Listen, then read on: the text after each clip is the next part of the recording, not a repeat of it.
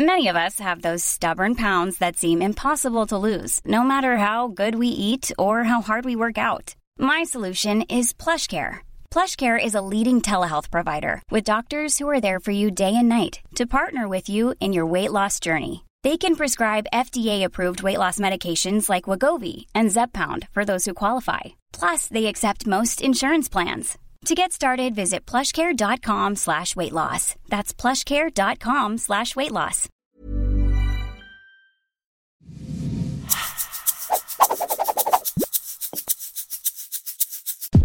Bienvenidos a un episodio más del Emprepedia Podcast esta semana. Eh, son nucleares, Jacobo, son nucleares. Tenemos a nuestra corresponsal de guerra, eh, Renata Silly, y no, eh, en forma ya en, eh, de modo más formal, Renata siempre, cuando son estos temas, eh, pues de, del mundo como internacionalista, pues, ¿quién mejor que de, viva voz platicar de, eh, de experta, pues el tema que está todos los días en todos los noticieros, en, en Twitter, es tendencia. Renata sí está con nosotros de nueva cuenta. Renata, ¿cómo estás? Hola Ori, buenas noches, buenas tardes. Un saludo a todos los que, nos escuchan. Y pues sí, en efecto, soy la internacionalista de exclusiva de Emprepedia Podcast. que, quiero agradecerte, sé que, y lo platicamos ahorita off the record, que hasta tal vez para los financieros, cuando hay una crisis financiera, es el momento donde estamos por todos lados. Para ustedes, cuando ocurre este tipo de eventos, la agenda la tienen llenísima, porque pues todo el mundo lo está, los está, los está y las está buscando para, para saber la opinión, ¿no? Así es, ¿no? De hecho, la semana pasada me, me, reía, ¿no? Este, platicando con, mi mamá, ¿no? que, y como le comentaba, que, que, que también no solamente, o sea, los medios que te buscan, sino también amigos, ¿no? De pronto así surge alguien de, oye, nos podemos ir a tomar, te invito una cerveza, algo así, y, sirve que me platicas por qué está Rusia invadiendo Ucrania, ¿no? Pero, o sea, así como cinco o cuatro personas que te contactan, o sea, de, así out of the nowhere, para que les expliques. Hola, soy Juan, eh, estuve contigo en el kinder. ¿Me podrías explicar qué está pasando? Entonces, eh, es muy chistoso porque efectivamente, o sea, también en el trabajo, eh, ahorita te estaba también platicando off the record, que estoy trabajando para un think tank que está en Bruselas. Entonces, físicamente está en Bruselas y yo estoy haciendo, pues, eh, trabajando a distancia, pero pues todo el enfoque es la política comercial de la Unión Europea. Entonces, pues incluso fue muy impactante, por ejemplo, el día que Rusia invade eh, Ucrania, que fue el 24 de febrero, nosotros teníamos reunión ese día, ¿no? En la mañana siempre tenemos una reunión con la oficina a las 7 de la mañana para mí. Para ellos es como la una de la tarde, ¿no? Entonces, este, eh, sí, no, yo, yo voy como la mitad de cuerpo de aquí, este, formal, la mitad Vestimenta como Así es, pero justamente, o sea, lo, lo primero, o sea, no podíamos no, era posible hablar de los temas de la oficina sin empezar hablando por, por esta circunstancia que, nos, que sabíamos, o sea, que el día, ahora sí que el día que todo cambió, en, en, en, menos en, en, esta década, y eh, sabíamos los que estábamos ahí que era, estábamos tratando de un punto de inflexión en la historia no solo para Europa, sino del mundo. Y fue muy interesante escuchar las perspectivas de mis compañeros, pues especialmente en Europa, ¿no? O sea, que están viviendo el conflicto, de, bueno, la guerra desde otra perspectiva, un poco, o sea,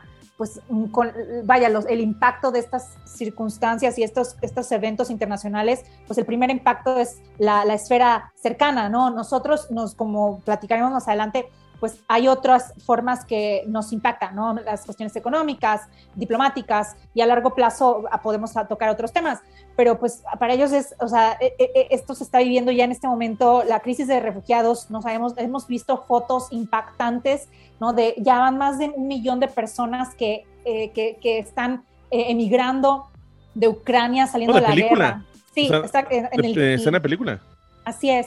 Entonces, pues efectivamente también es, esta semana ha sido muy intensa en el trabajo, me han, ah, pues, pero muy intensa y muy interesante, porque pues todo nuestro enfoque ya cambió a analizar a Rusia. O sea, incluso nosotros veníamos preparando un documento y me pidieron hacer como un adendum ahí para que tome en cuenta la circunstancia actual. O sea, esto, esto, esto ya, ya cambió eh, y, y, justo estamos viviendo una, un momento eh, muy trágico, desde luego, eso es lo principal, muy peligroso, o sea, por, por las, los peligros y las amenazas nucleares principalmente, y, y, otro, pues un, una situación de, de, magnitud histórica, porque las consecuencias que, que devengan de, este, de esta guerra se van a materializar en 5, 10 años, o sea, o, o más, ¿no? Sí, fíjate que, que yo, yo, lo interpreto eh, para nuestro público un poquito más joven.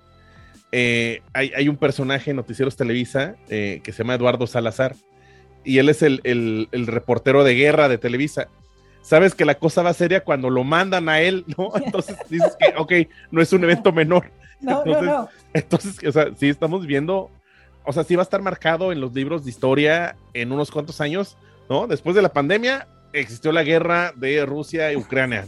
Eh, durante la pandemia, o sea, Durante todavía no salimos, o sea, todavía, o sea, no nos dejaron, ¿no? Como el meme así de, finalmente mi verano libre, ¿no? Y después, así, ¿a dónde vas? World War III. No, pero, pero fíjate, o sea, si, si observas, bueno, pues, yo creo que podemos darnos cuenta de la magnitud, ¿no? De lo que dirán los libros de historia con las acciones que están ocurriendo ahora que nunca habíamos visto. O sea, de ahí, te, ahí, te, ahí puedes evaluar. En, en otros momentos anteriores en la historia, por, eh, hubo sanciones a Rusia cuando, en, en 2014, cuando eh, se, o sea, se anexiona a Crimea, ¿no? Más bien cuando toma Crimea y la, la hace parte de, Rusia, ¿no? Ante, hay un referéndum ahí este, muy, pues, dudoso. Polémico. polémico, eh, aquí les dirían patito, ¿no?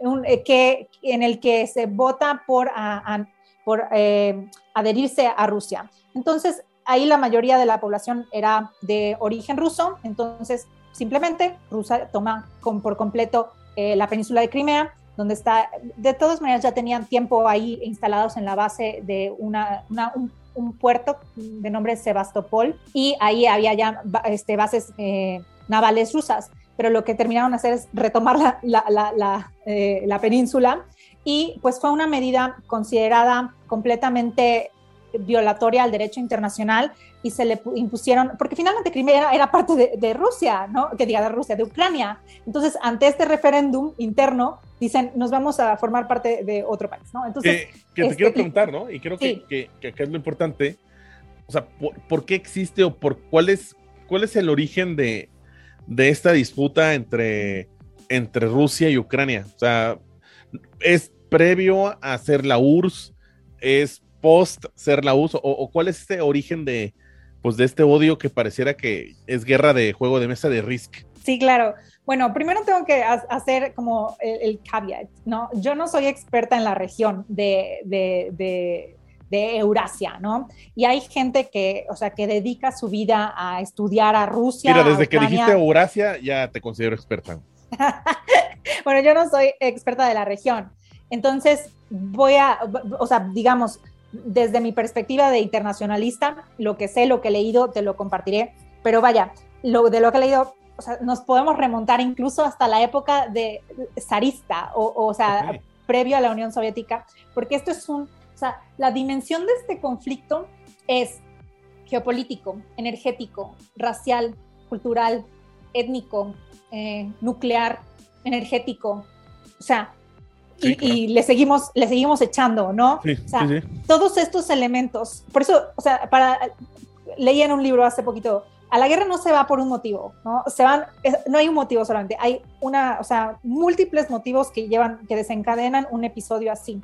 Entonces, o sea, y también es muy importante saber, eh, también está en choque la narrativa. Entonces, o sea, ¿por qué la narrativa? Porque hay, por ejemplo, la narrativa de Putin, él dice que Ucrania y Rusia son un mismo pueblo. O sea, son, eh, y dice, de hecho aquí tengo por ahí una... Que, a mí me preocupa estos tintes menos hitlerianos de ese tipo de frases, ¿no? Sí, dice algo así, no encuentro la frase, pero dice, es parte inherente de Rusia y casi, o sea, Ucrania es parte inherente de Rusia, punto. O sea, no, no existe Ucrania por sí sola. Y en otros momentos lo ha dicho Putin, ¿no? O sea, eh, Ucrania existe gracias a Lenin, ¿no? Y esa fue una frase muy interesante porque Dice, o sea, e, eso, eso no reconoce que exista una nación, una identidad ucraniana. Y según lo que he leído recientemente, o sea, hay han habido fenómenos, o sea, en esa, en esa zona previo a, pues recordemos que antes de Rusia, o sea, era la, o sea, en su lugar estaba antes la, Unión Soviética, y la, la, Unión Soviética es un, pues, un, grupo de repúblicas socialistas que formaban la URSS, y la URSS, eh, pues tiene como origen, o sea, justamente a finales de la Primera Guerra Mundial, a raíz de la revolución de este, bolchevique, ¿no? que forman, terminan formando la Unión Soviética, pero pues es en esta transición cuando cae pues la Rusia imperial que conocíamos, la Rusia zarista. Entonces, estaríamos hablando de que la URSS, más o menos, un corte de caja ahí por ahí de 1917, podríamos empezar, o sea, el proceso de formación, o sea, de oficial de la URSS. La verdad, hay como chorro mil de, de, de, de culturas que no te las podría alcanzar a mencionar, pero digamos, los ucranianos, los bárbaros, los tártaros, los vikingos, los eslavos, o sea, hay, digamos, un crisol de, identidades ahí y hay, varios autores comentan que en el espacio donde, donde ahora es, Ucrania, pues sí existía un pueblo, una identidad ucraniana, o sea, no se Ucrania, pero había un movimiento nacional de, este, que compartía ciertas características ¿no? Eh, culturales que podríamos llamar, denominar pues, que finalmente, ¿qué determina, o sea, una nación o un estado?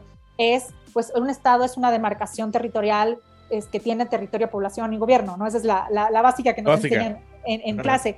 Pero si te das cuenta, o sea, los estados del, que conocemos hoy del, del, del siglo XXI, o sea, casi muchos tienen su origen que determina ¿no? la soberanía de los estados en el siglo XX es el reconocimiento internacional y formar parte de las Naciones Unidas. Entonces podríamos hablar ya de un estado moderno a partir de, la, de las Naciones Unidas. Aquí la cuestión es que algunos lograron, algunos países sí lograron o sea, ser independientes y algunos otros quedaron eh, encapsulados dentro Los encapsulados, creo que es la palabra correcta, ¿no? De, y, o sea, exactamente, ¿no? Nosotros en este continente no tenemos esos, esas, esos ejemplos, pero en Europa, en el Medio Oriente, muchos estados no pudieron eh, concretar sus... Eh, o sea, pues, una, una independencia al 100%. Exacto, algunos sí, algunos no, porque también sus fronteras eran, eran más...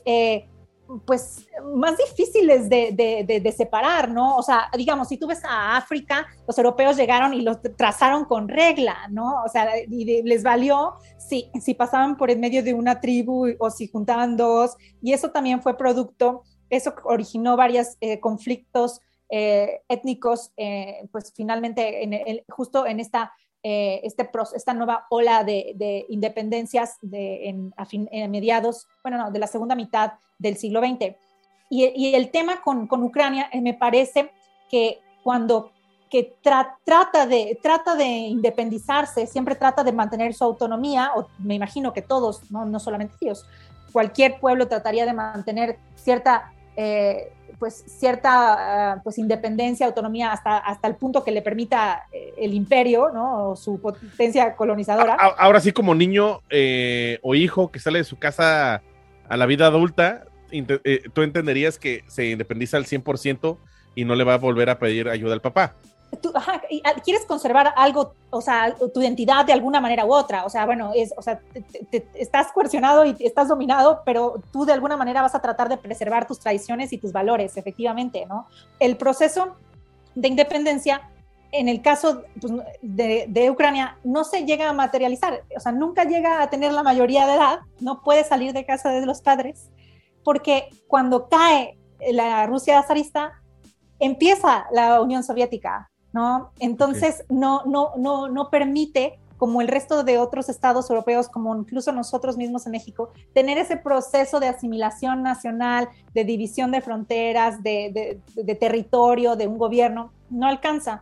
Pero me parece que Lenin sí reconoce que había eh, un grueso de la población con ciertas características en esta zona y por eso la incorpora y le da un estatus ¿no? de, de, importancia, reconoce esta importancia, pero es un, es un, es un toma y da, ¿no? O sea, sabe que, que darle este estatus a Ucrania, pues es para traerla, ¿no? Es para traer toda esta, este, este movimiento en lugar de generar una secesión. O sea, tú, yo te reconozco tu independencia porque también me conviene a mí y me conviene que tú estés contento en, en donde, en, en, mi área, ¿no? en mi zona, en mi país, en mi nación y, finalmente de, eso se trató.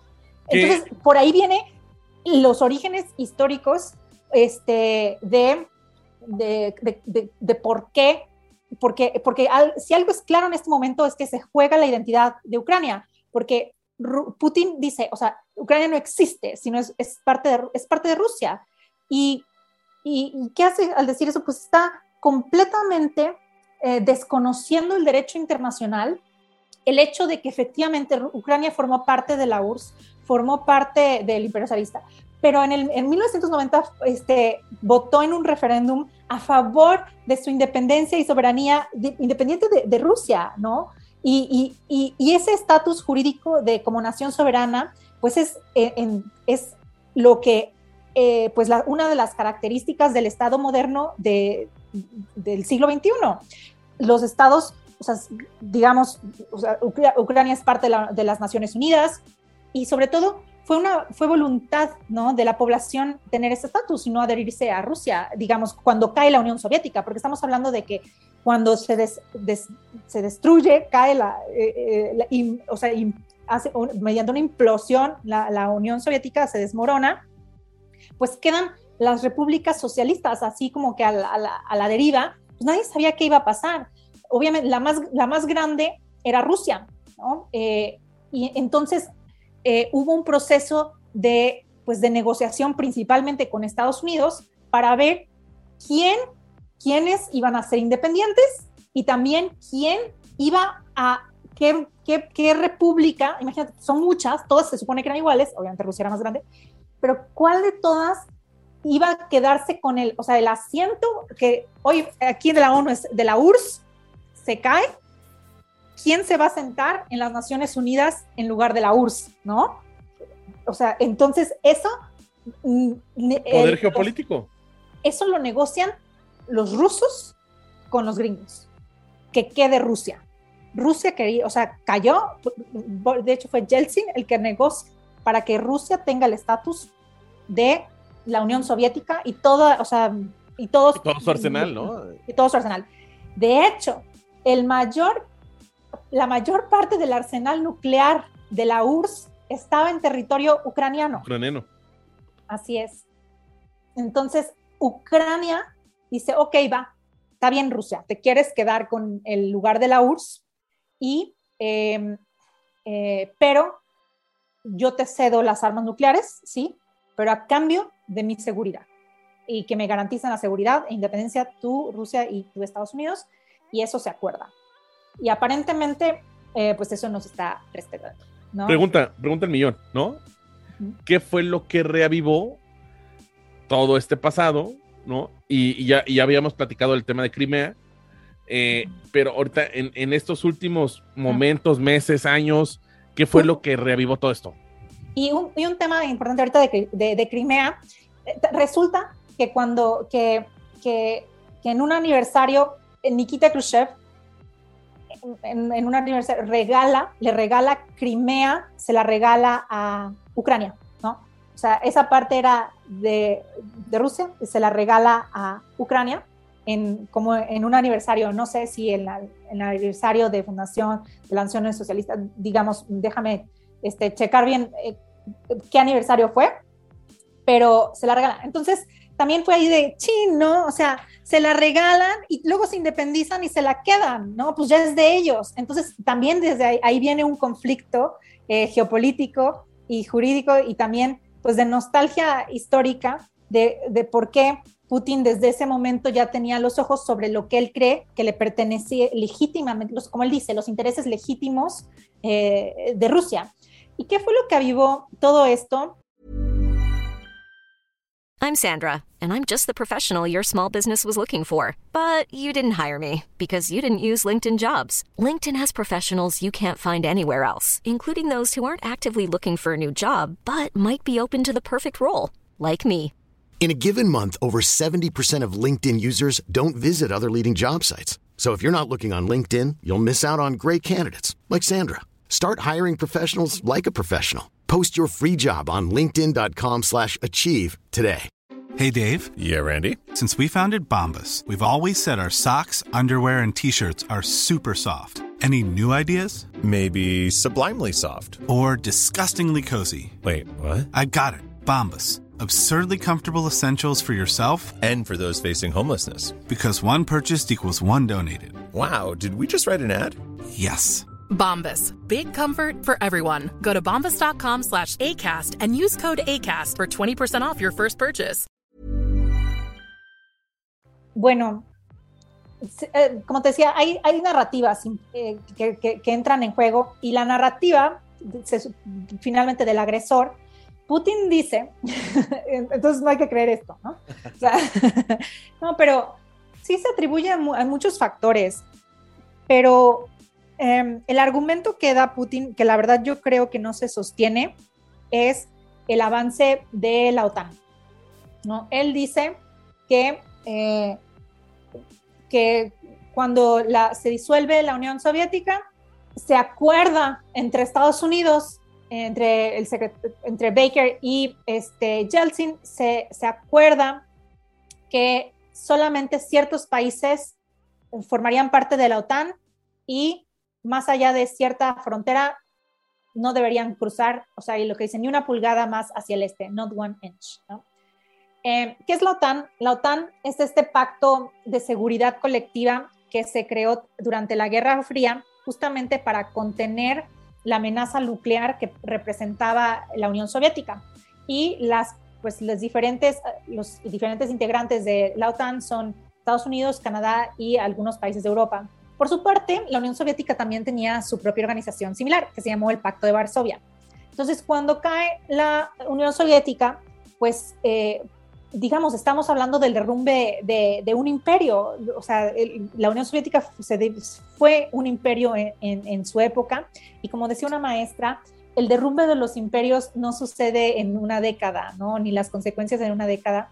Esto es todavía consecuencia del derrumbe de un, de, de un, imperio. Cuando escuchamos hablar de la caída del imperio romano, o sea, lo escuchamos hace muchos años, ¿no? Y, y podemos ver en la, en la, literatura cómo a través de los siglos siguió habiendo eh, influencia e impacto de, de, de, todo el desajuste geopolítico que, o el vacío de poder que dejaron los romanos, que otros pueblos llenaron, etcétera. Lo mismo aquí, nada más que en, en, ya nos corresponde a nuestro tiempo y a veces este, no sé, a veces no creemos que estamos en, en, en esas condiciones de la historia, pero... Que bueno, entonces, eh, tal vez contexto, ¿no? La, la, OTAN, que surge a raíz de la Segunda Guerra Mundial, la, la Guerra Fría, ajá. este, o sea, ¿qué es la OTAN o quiénes integran la OTAN? Bueno, eh, la integran países europeos y más Estados Unidos y Canadá. Pero el tema es que um, eh, el problema fue que en un principio, la, o sea, era un cierto número de países y cuando cae la Unión Soviética, la OTAN empieza a expandirse hacia el este cada vez más, ¿no? O sea, digamos o sea, que se fueron oleadas. Se, se, fueron integrando los países que ya no eran de, de Rusia o no, bueno, la Sí, así es. Incluso países que pertenecían al Pacto de Varsovia, de los que te estoy, el que te, que te, comenté que es su equivalente Pero eh, soviético. Así es. Pero todo eso fue una negociación entre Rusia y los americanos. O sea, ellos estaban acordando qué países iban a integrar a la OTAN, qué países no, este, cuándo se iban a dar esta expansión, cuándo no se iba a dar.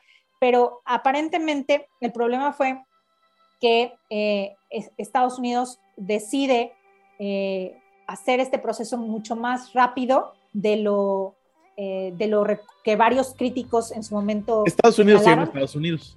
Sí, Estados Unidos siendo Pero la URSS era la URSS, ¿no? Entonces, este, digamos, estamos hablando de, de iguales, ¿no? Uh, lo comento porque eh, también hemos escuchado ahorita mucho en... en Slytherin y de, Gryffindor, ¿no? Así que... Sí, exacto, ¿no? O sea, que estamos hablando de dos, dos tipos de imperialismos y a los dos imperialismos hay que condenar, condenarlos. Pero, eh, por ejemplo, Polonia era parte del Pacto de Varsovia. Entonces, pues, dicen, no, es que los gringos eh, avanzaron demasiado en la OTAN hacia el este, ¿no? O sea, incluyeron a países y obviamente por eso Rusia se alarmó y dijo, se me vienen encima y ya por eso está reaccionando así.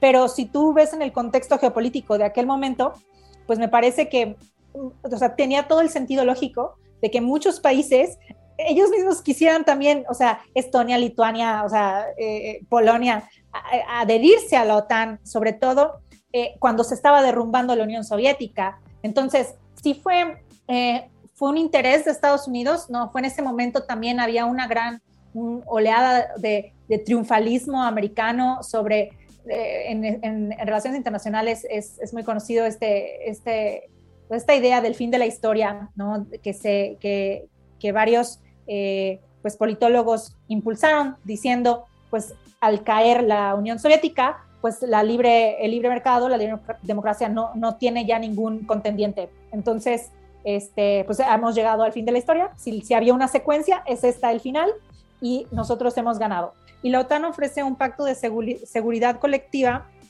que, este, que, que, que, muchos consideran que el pilar de la OTAN es el famoso artículo 5, en el que eh, si atacan a un miembro de la OTAN, es como si atacaran a otro.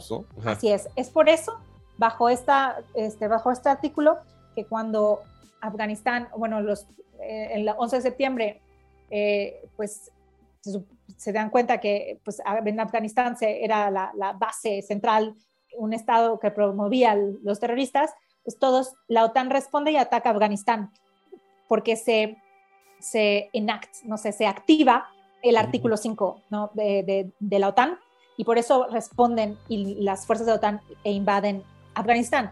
El tema de Irak es completamente diferente porque ahí no había justificación alguna, ¿no? Y por eso fue tan criticado, porque no había ninguna evidencia eh, para ni, ni, ni, derecho o, para llegar, ¿no? para, que justificación alguna, o sea, legal, para que Estados Unidos invadiera Irak.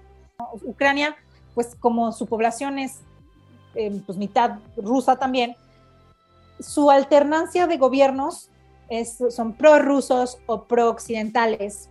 Entonces, en otros momentos, em, Ucrania ha tenido ciertas revoluciones, bueno, eh, pues no revoluciones, protestas, ¿no? en contra, en, manifestándose en contra principalmente de gobiernos impuestos por Rusia.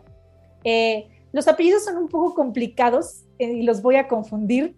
Este, son Janukovic, ¿no? O sea, digamos, vamos a, omitirlos en este momento, pero lo más importante que hay que decir es que, por ejemplo, en 2004 se, este, varias personas salieron a la calle a protestar por, ante un fraude electoral donde el candidato que venció a través de fraude pues era conocido como un títere ruso, ¿no? Finalmente lograron su destitución eh, eh, y, llega al poder el candidato pro eh, Occidente, quien por cierto había sido envenenado por Rusia. Entonces es una, o sea, es, es una de las, digamos, de, de, los sucesos y de las tácticas, ¿no? De, de, de, Rusia, de cómo tratar a sus, a sus enemigos. De hecho... Oye, que, que, aquí haciendo un paréntesis, es, es este en estas teorías Illuminatis conspirativas, eh, se ve a Putin siempre sentado eh, en esta mesa larga, larga, larga, que está al otro lado, recibe a las personas porque tienen miedo a que le vayan a hacer algo al presidente, ¿no? De envenenarlo, apuñalarlo, atacarlo. Pues sí, en estas alturas yo creo que Putin lo que más tiene que o sea, el mayor miedo es, o sea, lo que más tiene que preocuparse es efectivamente de que nadie lo, lo, mate. Este, e, el candidato, el, bueno, el, el, presidente que, o sea, el, el que envenenó Yushchenko, es el, eh, es, el, es, el, es el nombre para tenerlo ahí a la, a la referencia, ¿no? Este, y el que, el candidato, bueno, el, el ruso impuesto por... Eh, eh, por, no, el, candidato este, pro-occidental, Yushchenko, ¿no? para, para resumir, eh, ¿tú qué highlights le pondrías a, lo que se lleva en estas dos semanas y contando de, del inicio de la guerra de manera formal? Eh, ¿Cuáles serían así como los highlights, highlights eh, o lo que hay que observar en el corto plazo o, o lo que se espera en el corto plazo que pueda suceder? Bueno, yo creo que lo que nos afecta a todos, o sea, lo que estamos viendo es el, va a ser el aumento de precios, un aumento de precios generalizado. Es muy difícil decir, es que como tú bien mencionabas, o sea, ya veníamos a raíz de un problema a raíz de, inflación, a raíz de la pandemia, y ahora se suma eh, la situación eh, geopolítica. Entonces, no podemos atribuirle a uno a otro o tal vez son los dos. O sea, no podemos decir, esto es consecuencia de Rusia y este es consecuencia de la pandemia, ¿no? Entonces hay que tener muy claro que es muy difícil encontrar una relación causa y efecto en, el, en, la, en la, cuestión de los precios, porque luego es así de, ah, no, es que Rusia, o sea, ¿cuál es verdad? ¿Cómo nos va a impactar? Pues, no, o sea, nos va a impactar a lo mejor directamente, pero otra vez de maneras indirectas y no sabemos, esto en, en materia de, de precios, pero en materia tal vez de alianzas internacionales, México no se ha pronunciado para imponer sanciones, sin embargo, sí ha votado a, favor o bueno, más bien en contra de la invasión a Ucrania y este, en, en, las Naciones Unidas, en el Consejo de Seguridad y también en la Asamblea General. Eh, pero si tú recordarás, o sea, no quiero, las analogías son muy malas, porque también hoy, hoy justo, o sea, hablaban de eso en, en, otro webinar, he estado en muchos webinars sobre el, sobre el tema, pero, pero decían, es que en este momento le hacían una pregunta a la panelista, este, que ella se llama eh, Fiona Hill, ella es eh, doctora en Rusia, en, por Harvard, y fue, eh, se saltó a la fama cuando los, los bueno, las, mm, cuando el juicio político de Trump por Ucrania, ella fue, ya, ella era parte del Consejo de Seguridad Nacional y ella fue llamada a testificar, siendo del gobierno de Trump, ella testificó en contra de o sea, ella habló de la situación y es ahí cuando salta a la fama internacional y ahorita es, es, este, es fellow de Brookings Institute. Y ella decía que las analogías a veces son buenas, a veces son malas, pero lo que hacen es a veces confundir más que, que explicar, ¿no? Porque la analogía es un punto de referencia, porque mucha gente dice, no, es que este es el primer, un ejemplo de analogía, es el primer conflicto grande desde la primera guerra, desde la segunda guerra mundial. Guerra mundial Pero ella dice, no es cierto, o sea, realmente eh, hay otro, hay, hay la, la, guerra con Chechenia puede ser considerado de esa de magnitud. ah, bueno, entonces la guerra de Chechenia se parece a la de Ucrania, es lo mismo, no porque la de Chechenia sí era parte del territorio ruso a diferencia de Ucrania. Entonces, las analogías son complicadas y esto para excusarme y amarrarme el dedo de lo que voy a decir, pero te voy a decir que, o sea, así guardando la proporción, cuando el 11 de septiembre eh, eh, pues, los acontecimientos desastrosos ocurrieron, hubo un cambio por completo en la seguridad internacional, ¿no? O sea, el mundo cambió y, hubo una securitización de la agenda internacional y todos los temas pasaron a ser de seguridad.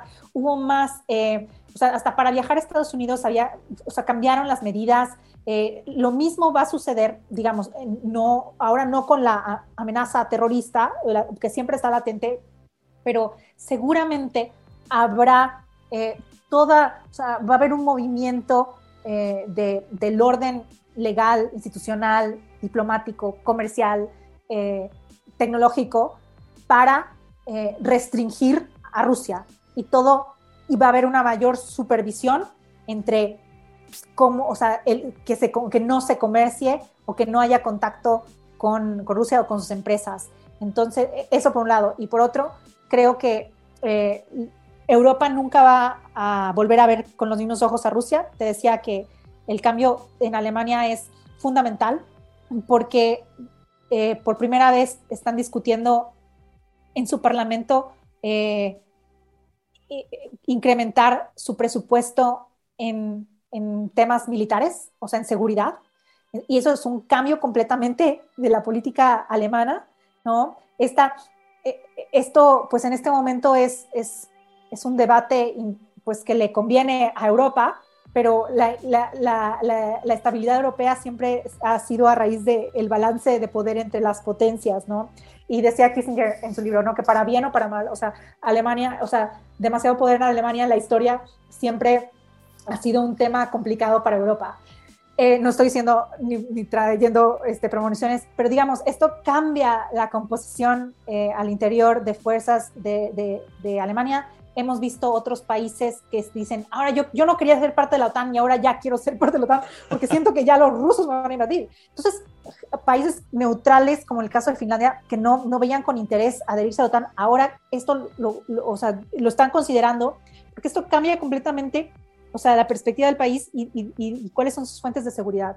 Entonces, o sea, yo creo que hay que tener bien claro esto, que, que, que esto, va esto sí va a cambiar los próximos años la forma en que se conduce las relaciones internacionales, el mundo, ¿no? o sea, el mundo dejó de ser el que veníamos conociendo, o sea, si este es un corte, vaya, no, digamos, no nos, no nos, eso no quiere decir que sea este, una ruptura del sistema, pero, pero hay cosas que no, o sea, estamos ya en otro mundo, o sea, ya, es, ya los análisis o sea, son a partir del 24 de febrero, ¿no? O sea, ya, ya la dinámica cambió, el balance de fuerza, o sea, las guerras cambian todo, ¿no? Eso, este, y desdibujan el panorama.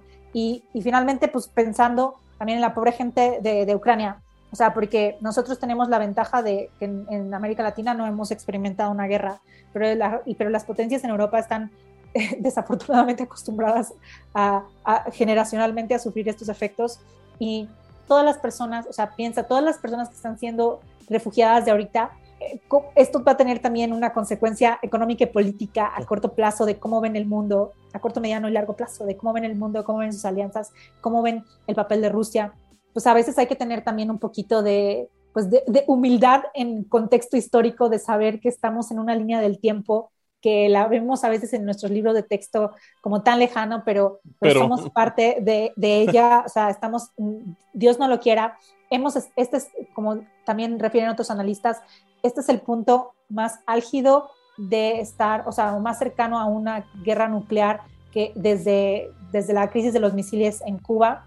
Entonces, eh, es un momento muy crítico, tampoco es para que, que, corre el pánico, pero, pero pues sí para tratar de, entender un poco más cómo, cómo evoluciona el mundo y también, como, como decía otro analista, o sea, tener un poquito eh, de, de, humildad intelectual, ¿no? Para, para todos, de, de, entender que, que todo, o sea, si los especialistas se equivocaron, se siguen equivocando, o sea, nosotros tenemos que entender que esto está en un proceso de desarrollo. Hay cosas que, que, son difíciles de comprender para todos, pero finalmente eh, este, esto está poniendo en, en, una circunstancia muy complicada a todos los países y, y, a veces se le tacha a uno, ¿por qué responden así? ¿Por qué no responden así? Y yo decía en la radio que me preguntabas antes de, de empezar el programa, me, me, me decían que si considero que, o sea, que México se tardó, no se tardó. Yo dije, yo creo que se tardó en responder, pero todo el mundo, o sea, decían, es de cómo es posible que, eh, que dijeran, no vimos venir a Putin si lleva 22 años sentado ahí, ¿no? o sea, entonces, digamos, o sea, hubo, yo creo que nos, a veces el deseo de que las cosas vayan bien nos hace querer ver que las cosas malas no pueden pasar, desafortunadamente sí, pero creo que tenemos que, por ese lado, eh, apegarnos a los principios que rigen, nos rigen como individuos y nos rigen como países. Renata, y por último, ¿dónde te pueden seguir? Este, ¿Dónde pueden contactar si pues, quieren saber de, este tema y de otros más de relaciones internacionales? Bueno, pues me pueden contratar a través de, a contactar a través de mi Twitter, que es arroba renata-sili.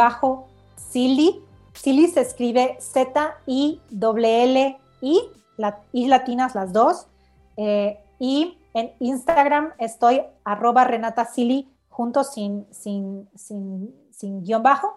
Y en LinkedIn como Renata Sili. ¿no? Esas son las, las tres redes que ocupo más para temas profesionales y sería un gusto con poder platicar este, y recibir preguntas y seguir este diálogo y que no acabe y, obviamente espero después tener otra invitación para la, para las, este, la secuela de, de, este, de este episodio, porque estoy segura que habrá mucho que comentar.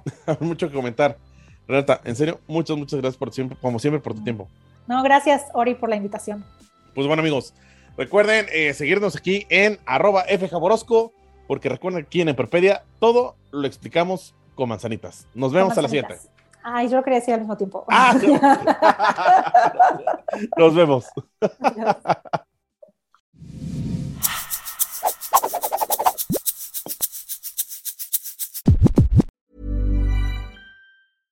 Step onto the legendary clay courts of Roland Garros, where the world's best players battle it out for a chance to win the French Open title. Tennis Channel Plus is your place to watch. Stream every court from your phone or smart TV, live in HD. Don't miss a moment with daily live coverage and match replays on demand, beginning Monday, May 20th. Be there for all the unforgettable moments. Stream now with Tennis Channel Plus.